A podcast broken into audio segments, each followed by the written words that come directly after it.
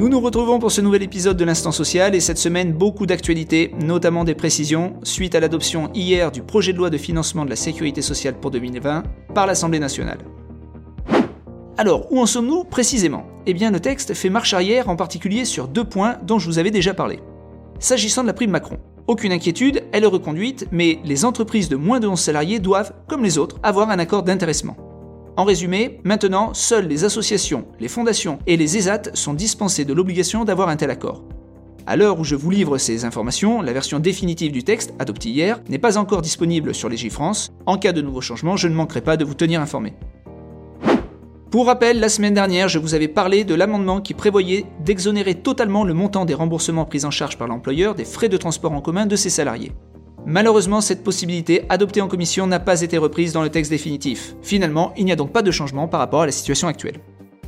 Tant que nous sommes sur la thématique des transports, je vous signale qu'Elisabeth Borne, ministre de la Transition écologique et solidaire, et Jean-Baptiste Djebari, secrétaire d'État chargé des transports, ont lancé une campagne de mobilisation pour le covoiturage au quotidien. Vous pouvez d'ailleurs aller consulter la plateforme de service en ligne France Mobilité, qui a été créée pour encourager notamment ce mode de transport. Vive l'indépendance, on travaille à son rythme, dans les conditions et au prix que l'on décide. Dans ce cas, existe le droit du travail, ce qui est bien normal puisqu'on n'est pas salarié. Oui, mais dans la vraie vie, les choses ne se passent pas toujours comme ça.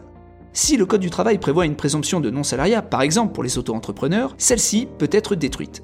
Autrement dit, si l'auto-entrepreneur démontre que, dans l'exercice de son activité, le donneur d'ordre se comporte en fait comme un employeur, c'est-à-dire en donnant des ordres, en mettant à disposition du matériel, des outils, en fixant les conditions de réalisation de la mission, voire en le sanctionnant, bref, s'il apparaît qu'un lien de subordination existe, alors l'indépendant devient salarié.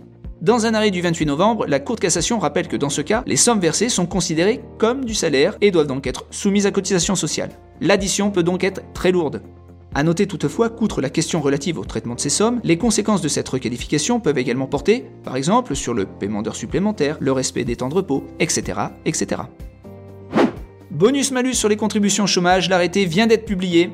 Pour rappel, afin de lutter contre la précarité et le recours trop fréquent aux contrats courts, le législateur a prévu d'instaurer un bonus-malus sur les contributions chômage dues par les entreprises de plus de 11 salariés dans certains secteurs d'activité. La question est donc de savoir quels sont les secteurs d'activité concernés. Eh bien, aujourd'hui vient d'être publié l'arrêté du 27 novembre qui fixe la liste des 7 secteurs comprenant notamment le secteur de l'hébergement-restauration et le secteur des transports et entreposages.